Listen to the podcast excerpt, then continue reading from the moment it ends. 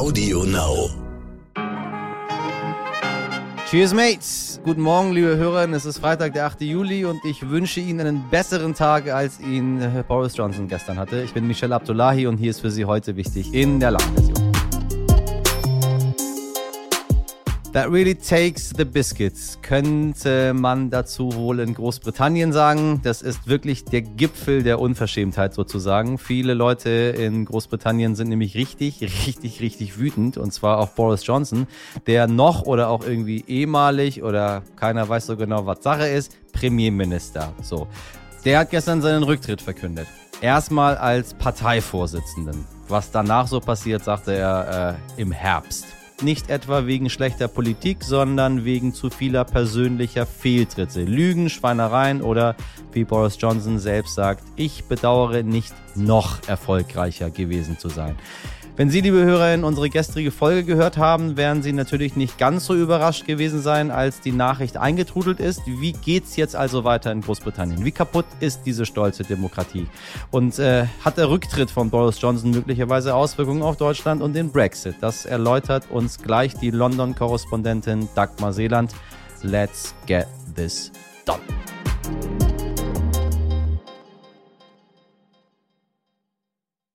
Zuerst für Sie das Wichtigste in aller Kürze. Auf Bali treffen sich seit gestern die G20-AußenministerInnen. Auch Annalena Baerbock ist angereist und erstmals seit Kriegsbeginn kommen nun auch wieder Freund und Feind auf so einer Konferenz zusammen. Der russische Außenminister Sergei Lavrov ist ebenfalls mit dabei. Nach den Corona-Jahren können nun wieder mehr gläubige Muslime nach Mekka pilgern. Waren es 2021 wegen der Pandemie nur 60.000 Menschen, sind es in diesem Jahr wieder bis zu eine Million Gläubige für die Hajj zugelassen, die islamische Pilgerfahrt. Die diesjährige Hajj hat offiziell am Donnerstag begonnen. Heute ist der erste vollständige Tag mit Ritualen. Finanzminister Christian Lindner wird an diesem Wochenende edelst eine Ehe schließen. Dazu kommen wir später noch. Davor hat er aber noch bei Langzeitarbeitslosen den Rotstift angesetzt und will Förderungen kürzen. Konkret geht es um die Leistung zur Eingliederung in Arbeit, die unter anderem ArbeitgeberInnen bezuschussen, die Langzeitarbeitslose einstellen. Von 4,8 Milliarden Euro in diesem Jahr sollen für 2023 etwa 4,2 Milliarden Euro übrig bleiben. Dieselbe Summe wie 2019. Und die Lufthansa wird wohl noch mehr Flüge streichen als bisher. Betroffen sind vor allem innerdeutsche und grenznahe Verbindungen im Zeitraum von heute bis kommenden Donnerstag. In Frankfurt ist außerdem ein richtiges Kofferchaos ausgebrochen. Dort liegen wohl mehr als 20.000 Gepäckstücke, die es bei Reiseantritt nicht mehr rechtzeitig in den Flieger geschafft haben. Jetzt sollten sie eigentlich UrlauberInnen hinterhergeschickt werden, von denen viele mittlerweile schon wieder zu Hause sind. Deshalb gelingt es kaum noch, die richtigen Adressen zu ermitteln. Puh, ich hoffe, Ihr Koffer ist nicht dabei und das Lieblingskleid der Lieblingsteddy sind gut zu Hause angekommen. Das ist ein wirklicher Albtraum, wenn der Koffer verloren geht. Und ich finde, das sind keine First World Problems, sondern einfach nur ätzend.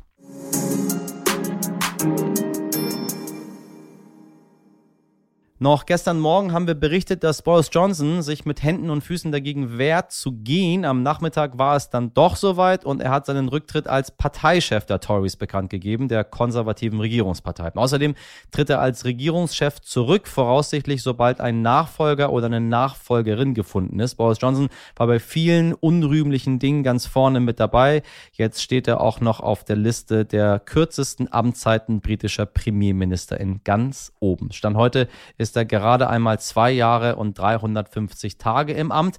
Selbst seine Vorgängerin Theresa May hat es länger ausgehalten. Kürzer war nur Andrew Bonar Law im Amt, nämlich 209 Tage, der 1923 zurücktreten musste, anders als Johnson, aber gesundheitsbedingt. Die Stern UK-Korrespondentin Dagmar Seeland lebt seit fast 30 Jahren in Großbritannien. Sie wird den Rücktritt von Boris Johnson für uns einordnen. Ein wirklich interessantes äh, Gespräch.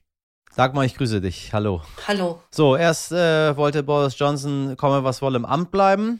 Erst gestern in Folge 312 haben wir darüber gesprochen und jetzt geht er doch. Wobei, er geht ja nur halb. Das Parteiending macht er nicht mehr. Aber Premierminister will er noch bleiben bis zum Herbst. Was ist los da? Ja, also er hat heute auf großen Druck vieler Minister, nachdem fast 50 Minister zurückgetreten sind in seiner Regierung, bekannt gegeben, dass er von, als, äh, von seinem Amt als Parteivorsitzender zurücktritt heute aber weiter als Premierminister im Amt bleibt bis zum Herbst, äh, nachdem das die Regierung aus dem Urlaub zurück ist und wieder sitzt. Das halten viele im Fall von Boris Johnson als für sehr problematisch weil Theresa May wäre jemand, die ähm, das mit ehrenhaften Absichten tun würde. Bei Boris Johnson kann man sich nach allem, was man von dem inzwischen weiß, eben nicht mehr sicher sein. Dass es nicht aus eigennützigen Gründen passiert und dass er irgendwie doch hofft, die Parteibasis noch auf seine Seite zu ziehen zum Beispiel. Um dann weiterhin auch nach dem Herbst Premierminister zu bleiben. Richtig, das befürchten viele, weil Boris Johnson ist kein normaler Politiker, wie wir inzwischen alle wissen mögen ihn die Menschen denn? Also wollen die, dass der Premierminister bleibt? Ich finde, also wenn man sowas macht, kommt das ja nicht von ungefähr. Oder mag er sich einfach selber so gerne und sagt, ich will bleiben? Ich glaube, er ist bis zu einem, inzwischen zu einem gewissen Grad tatsächlich verblendet weil es bislang in seinem Leben immer auf dieser Basis funktioniert hat. Er ist eben immer durchgekommen und so hat er auch Politik betrieben, die letzten die zwei Jahre, seit er im Amt ist oder zweieinhalb Jahre fast. Aber jetzt geht ihm eben das Glück langsam auch aus und die Leute haben seine Tricks durchschaut. Aber es gibt tatsächlich in der Bevölkerung noch einen bestimmten Teil, der tatsächlich immer noch irgendwie an ihm festhängt, die immer noch meinen, ach, ähm, der ist ja doch ganz lustig oder das kann, darf man alles nicht so eng sehen. Das ist ein kleiner Teil. Die meisten Leute sind wirklich inzwischen schockiert über das Benehmen von ihm und, und den Niedergang der Moral und Ethik eigentlich der in, in dem im politischen Kreis und wieder alles mit sich zieht eigentlich oder jeden, der mit ihm in, ihm in Kontakt kommt und ihn verteidigen muss, dass die meisten, der größte Teil der Bevölkerung will den auch nicht mehr im Amt sehen. Aber es gibt eben immer noch einen kleinen Teil und ich glaube, Boris Johnson denkt einfach, es hat vielleicht irgendwo noch Glück, dass irgendwas zu seinen Gunsten sich entwickelt im Laufe der nächsten zwei Monate, die ihm wieder die, die Haut retten. Ich möchte einmal aus seiner äh, Rücktrittsrede, Rücktrittserklärung einmal zitieren. Ähm, er sagte, er sei der Anführer Europas gewesen und bedauere, nicht noch erfolgreicher gewesen zu sein. Gleichzeitig soll er parallel ausgebuht worden sein. Ähm, wie meint er das, Anführer Europas und nicht erfolgreicher? Also die Briten äh, haben ja immer so ein bisschen Anspruch, dass sie leiten und alle anderen folgen. Ja, ich meine, diese ganze Rede, wenn man die auseinander nimmt, die ist natürlich eine, eigentlich ein Selbstfeiern des Boris Johnson. Es ist ja alles, was er darin sagt, ist ja, es ist der reine Boris Johnson Bombast. In der Realität ist eben von all dem sowieso nicht mehr viel übrig. Aber er, er versucht eben alles, was in seiner Zeit zufällig gut lief, auf sein Konto gut zu schreiben in dieser Rede. Es geht nur um ihn. Selbst, am, selbst im letzten Moment, in dem eigentlich eine Entschuldigung angebracht gewesen wäre, geht es wieder nur um ihn und seine Erfolge. Und ganz besonders diese Politik, die ähm, die Johnson-Regierung gegenüber der Ukraine betrieben hat, die hätte tatsächlich in Großbritannien praktisch jede Regierung betrieben, auch eine Labour-Regierung, nicht die von Jeremy Corbyn, das muss man tatsächlich dazu sagen. Aber jeder andere Labour-Premierminister, ähm, ähm, zum Beispiel speziell Keir Starmer, der im Moment in der Opposition ist, hätte genau das Gleiche gemacht. Nicht mit dem typischen Johnson-Bombast natürlich, aber die Politik der Briten ist schon immer sehr militärisch ausgerichtet gewesen und wäre es in dem Fall eben auch gewesen. Deshalb kann man durchaus sagen, auch das ist einfach, es ist einfach eine komplette Übertreibung von Boris Johnson und ein sich selbst feiern von Boris Johnson und seinen Erfolgen. Ich muss ehrlich sagen, ich äh, fand und finde ihn immer so ein bisschen drollig. Also das ist so ein lustiger Typ, wenn man ihn auch damals mit Trump verglichen hat. Trump war irgendwie so ein bisschen für mich so der, der Böse von den beiden. Ähm, und äh, Johnson war irgendwie so der Lustigere, wo man nicht so genau weiß, wo das Ganze hinsteuert, was er überhaupt will. Aber der hat irgendwie interessante Reden gehalten, hat komische Sachen gemacht. Man kennt es von den Briten ja auch immer. Die sind ja ganz anders als wir in Deutschland. Wenn wir uns jetzt mal, äh, weiß ich nicht, 16 Jahre Angela Merkel angucken, dann hast du da Boris Johnson mit den ungekämmten Karen und, und irgendwie steht das Sakko so ein bisschen schief und irgendwie muss ich sagen, fand ich ihn immer ganz schön cool. Aber, und jetzt kommt das große Aber, wo meine Frage ist. Es stehen ganz schön viele Vorwürfe im Raum und da kenne ich mich dann gar nicht mehr mit aus, weil ich nicht in Großbritannien bin, dass der schon seit Jahren versucht, die Demokratie auszuhöhlen. Und wenn wir uns mal zurückerinnern, Boris Johnson, der große Brexiteer damals, der mit ganz, ganz anderen Absichten kam und dann irgendwie so weiß ich nicht, so über Nacht zufälligerweise plötzlich Premierminister geworden ist.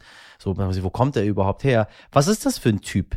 Also hat er das Faustdick hinter den Ohren und ist ein Mensch, der eigentlich schon sehr Richtung absolutistischen Staat gegangen ist, mit ihm an der Spitze? Demokratie aushöhlen, Rechte einschränken. Ich bin Boris Johnson, ich mache, was ich will. So ein bisschen, was Trump in den USA vorhatte. Bei Boris Johnson muss man wissen, der ist ein Mensch ohne Prinzipien das ist in den Jahren seit dem, eigentlich seit dem Referendum klar geworden. Äh, Boris Johnson hat selbst zum Referendum, äh, während er sich noch entschied, auf welcher Seite er sich jetzt schlagen würde, welche für ihn den größten persönlichen Vorteil bringt, hat er davor noch zwei Kolumnen für den Telegraph geschrieben. Den Daily Telegraph, für den er ja Kolumnist war lange Zeit. Und er hat eine geschrieben, in der er den Brexit verteidigt und eine, in der er für den Verbleib in der EU plädiert. Und hat sich dann entschieden, als er sich auf die Brexit-Seite geschlagen hat, hat er dann diese Kolumne, die Pro-Brexit-Kolumne veröffentlichen lassen. Ähm, und genau so ist Boris Johnsons Politik immer gewesen. Wenn er wusste, dass er mit einem liberalen Menschen redete, war er ein Liberaler. Wenn er wusste, dass er mit einem Hardline-rechten Politiker redete oder, oder Wähler, Hardline-rechte Wähler ansprechen wollte, war er eben ein, ein Hardline-rechter Politiker. Genau so ähm, hat er sich seither immer verhalten. Er hat absolut keine Prinzipien. Diese Person, die man so drollig, wie, wie du sagst, die man so drollig findet, aus dem Ausland betrachtet, ist eine aufgesetzte Person. Es gibt einen, einen sehr guten ähm, Autor, der hat ein Buch darüber geschrieben, über die Effekte von ähm, Internatsschulen, also diese elitären Internatsschulen, yeah. auf die Boris Johnson yeah. ging, zum Beispiel Eton.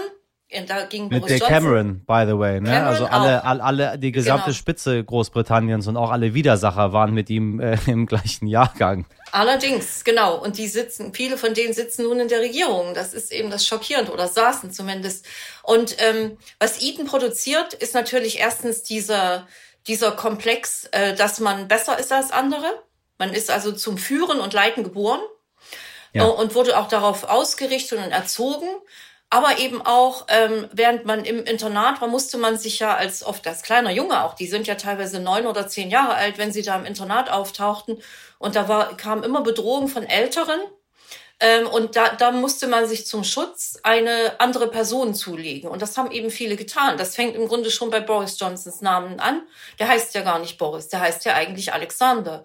Aber der hat sich eben diese Boris-Person im Internat zugelegt und auch eben diese, diese, ja, diese bombastische Person, mit der er alles überrollt, weil er eben zum, zum eigenen Schutz und es gibt diesen tollen Autoren Richard Beard, der eben über dieses Phänomen geschrieben hat und der schreibt ja. eben, dass er bis heute im Grunde ein kleiner Junge ist, der immer um sich blickt und, und Schutz sucht, also immer dort guckt, immer danach sucht, wer ist auf meiner Seite, wer ist mein potenzieller Feind und mit wem kann ich mich verbünden. Er hat eben auch wirklich keine richtigen Freunde und das hat er auch gemein mit vielen ehemaligen Elite-Internatsschülern.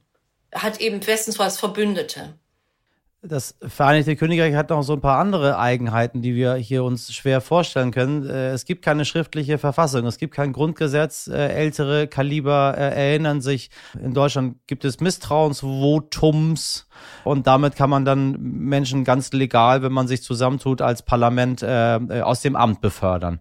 Wir haben in Großbritannien gesehen, sehr, sehr viele Menschen haben sich gegen Boris Johnson gestellt. In seiner eigenen Regierung haben sich viele Menschen dagegen gestellt. Das Einzige, was ihnen übrig blieb, ist, ist zurücktreten, weil es halt einfach diese schriftliche Verfassung mit den Regeln nicht gibt. Man korrigiert mich gerne. Man geht davon aus, dass man das schon irgendwie aufgrund der Tradition und dem, was vorher mal war, irgendwie hinbekommt. Klappt das?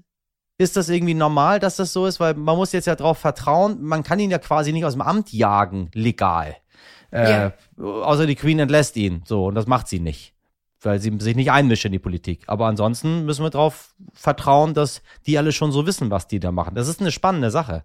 Ja, es stimmt nicht, es ist nicht komplett korrekt, dass es gar keine schriftliche Verfassung gibt. Es gibt verschiedene Teile einer Verfassung, die in verschiedenen Gesetzen abgelagert sind. Ja, Deshalb ja. gibt es hier Verfassungsexperten, sehr hochbezahlte Leute, die sich das mit diesem, diesem sehr komplexen, verflochtenen System sehr gut auskennen und die einem das als, als Normalbürger dann auch erklären können. Aber worauf dieses sehr alte System der Briten eben jahrelang, viele Jahrzehnte lang beruht, oder Jahrhunderte eigentlich, ist, was die hier nennen, die Good Chaps Theory, ein, so ein guter Typ, ein guter Mensch im Grunde. Man verließ sich immer darauf, dass jeder, der in, ins Parlament gewählt wurde und speziell Leute, die in die Regierung gewählt wurden, einen bestimmten Anstand, eine bestimmte ethische, ethische Grundsätze befolgen und bestimmte Dinge eben nicht machen, weil die macht man eben nicht. Und dann kommt ein Boris Johnson und der testet überall die Grenzen aus. Der sagt, wieso soll ich das nicht machen? Ich kann mir doch alles erlauben. Dann mache ich das mal. Ich werde jetzt mal dieses Gesetz verbiegen und gucken, ob ich damit durchkomme. Und in vielen Fällen hat das eben geschafft. Und deshalb liegen hier jetzt eine ganze Reihe Gesetze, die sehr weit gediehen sind. In ein, zwei Fällen sind sie sogar durchgewunken worden, sowohl durchs Unter- wie durchs Oberhaus. Und die sind eben tatsächlich gefährlich für die Demokratie. Und die sind auch, ähm, also die gefährden äh, Menschenrechte, die gefährden das Demonstrationsrecht, das Wahlrecht. Es gibt im schlimmsten Fall sogar ein Gesetz, da geht es um die äh, Befugnisse der sogenannten Electoral Commission, also der Wahlkommission, deren Urteil, also wenn eine Wahl gewonnen wird, entscheiden die, ja, diese Partei hat jetzt die Mehrheit erhalten. Und dieses neue, diese Electoral Reform, wie die heißt, diese Wahl, Wahlrechtsreform, besagt, dass im Zweifelsfall die Entscheidung der Regierung über der der Wahlkommission steht. Und das ist, da gehen wir schon in Richtung Orban oder Trump. Ist die Insel beschädigt? Wie geht Großbritannien damit um? Eigentlich äh, ist das so ein Bollwerk. Ich, so wie ich die Briten kenne, gehen die eigentlich mit allem ziemlich gelassen um. Äh, es wird schon wieder ein guter Typ kommen, der das richtet. Oder ist jetzt so viel kaputt gegangen in Zeiten des Populismus, wo wir auch, auch in den USA nach Trump gesehen haben, Sachen wieder zu reparieren, ist sehr viel schwieriger als davor. Äh, wenn wir auch sehen, was die drüben angestellt haben mit, mit dem Supreme Court, was für Gesetze jetzt erlassen werden. Vieles wirkt ja nach. Hat Johnson auch so viel kaputt gemacht, dass man nicht mehr sagen kann, ach, jetzt kommt ein neuer, das ist ein guter Typ und der wird das wieder richten? Ähm, er hat schon einiges kaputt gemacht. Ich würde nicht sagen, dass es so weit geht wie in den USA. Aber der nächste Premierminister, wer auch immer das sein wird, ähm, selbst wenn es ein Labour-Premierminister geben sollte demnächst, ähm, der hätte sehr viel Arbeit, viele von diesen Gesetzen, die eben sehr weit gedient sind oder, oder eben tatsächlich schon inzwischen gültig sind, zurückzudrehen. Und diese Zeit hat man in den vier Jahren eben maximal, die eine Regierung hat, nun mal nicht unbedingt. Wie gesagt, also es betrifft eben auch Menschenrechte und die Rechte von illegalen Einwanderern zum Beispiel. Die haben eben fast überhaupt keine Grundrechte mehr. Das ist wirklich schlimm. Und den vielen Briten, die immer ihr, ihr Land immer für für Bomben sicher gehalten haben, in gewisser Weise ihre Demokratie immer für ein Aushängeschild für Demokratien der Welt gehalten haben, haben inzwischen Zweifel daran, ob dieses System wirklich so gut ist.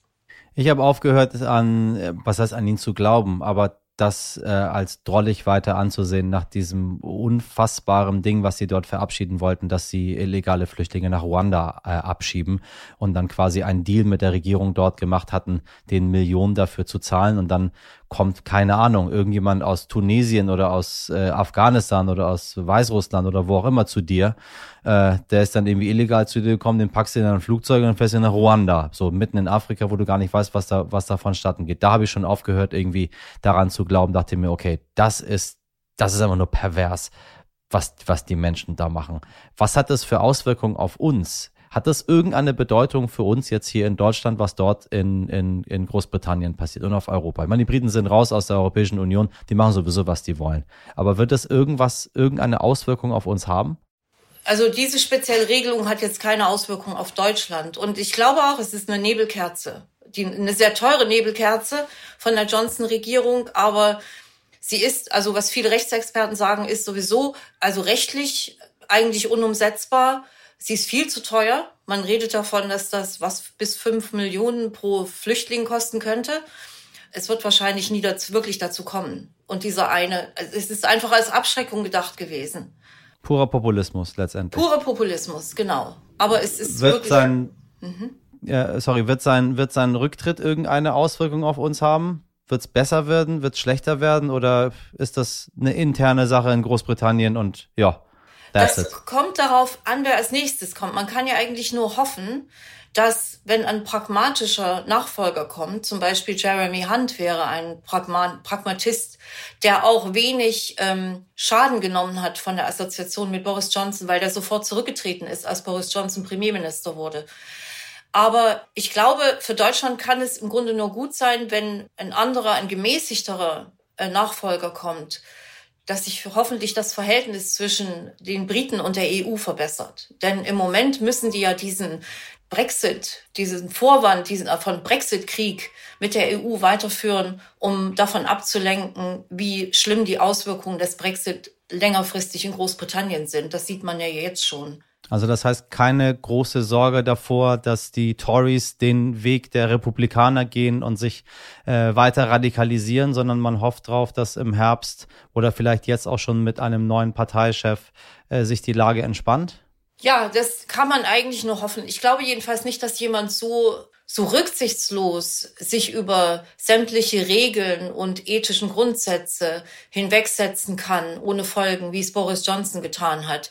Es gibt da schon ein paar Hardliner, die ich etwas äh, besorgt beobachte. Aber ich glaube einfach nicht, dass die schlicht diese Chutzpah haben, die Boris Johnson hatte mit der Durchsetzung von Dingen, die, die man unvor, für unvorstellbar hielt vor ihm.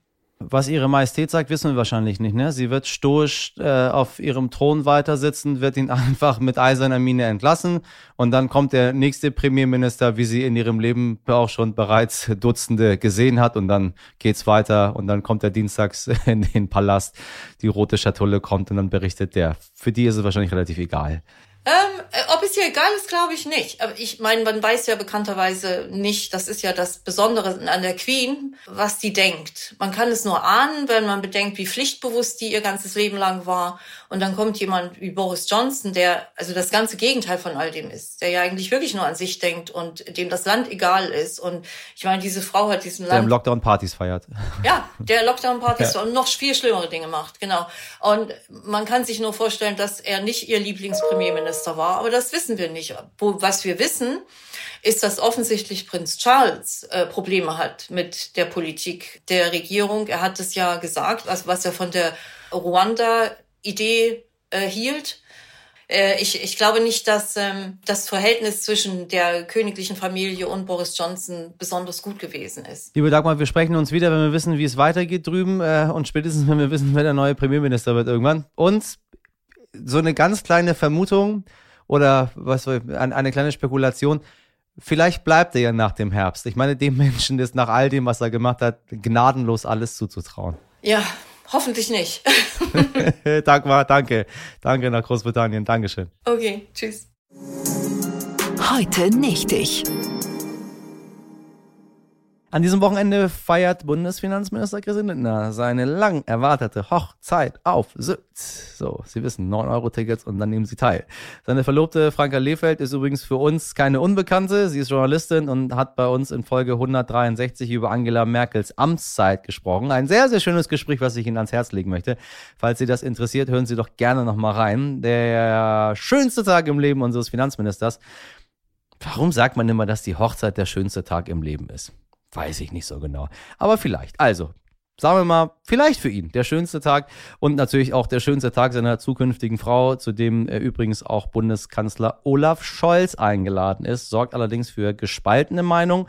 Sollte ein Bundesminister in diesen Zeiten der Krise so pompös feiern? Da diese Frage auch in unseren internen Reihen für verschiedenste Meinungen gesorgt hat, haben wir einmal kurz bei unseren KollegInnen nachgefragt. RTL-Politikchef Nikolaus Blome sagte zum Beispiel, Klar, auf den ersten Blick scheint die große Hochzeitssause des Ministers nicht so richtig in die Krisenzeiten zu passen. Aber ich finde, der Finanzminister zahlt ja aus eigener Tasche und seine Sicherheitsbeamten wären wahrscheinlich eh im Dienst gewesen.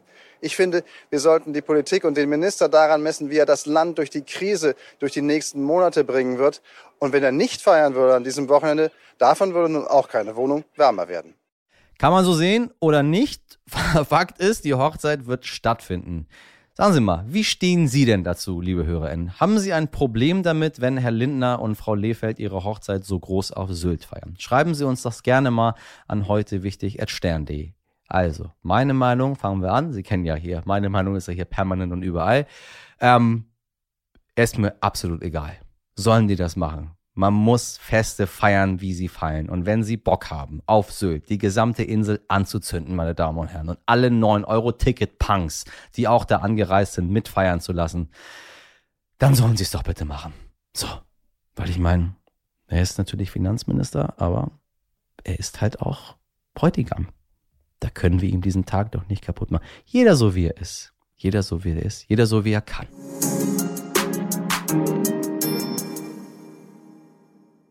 That's it, liebe Zuhörerinnen. Und mit diesem Themenfeuerwerk darf ich Ihnen ein wunderbares Wochenende wünschen. Lassen Sie uns gerne wissen, wie Sie uns finden und was wir besser machen können. Das geht über unsere Mailadresse heute wichtig, jetzt Sterne. Alternativ freuen wir uns, wenn Sie uns bewerten und uns Sterne oder Sterne, Sterne ohne Ende schenken, wie wir hier in Hamburg sagen. Meine Redaktion hätte zu gerne Mäuschen gespielt, als Johnson seine fabulöse Rede äh, geschrieben hat, der große Anführer Europas. Ja, das sind Mirjam Bittner, Dimitri Blinski, Laura Chapo und Jennifer Heinzel. Das sind die wahren Anführer Europas. Produziert wurde diese Folge von einer guten Freundin der Queen, nämlich Lia Wittfeld. Vielleicht in ihrer Vorstellung. Am Montag ab 5 Uhr sind wir wieder für Sie am Start in guten wie in schlechten Zeiten. Bis dahin, machen Sie was draus. Ihr Michel. Bis uns das der Tod scheidet. Abdullahi.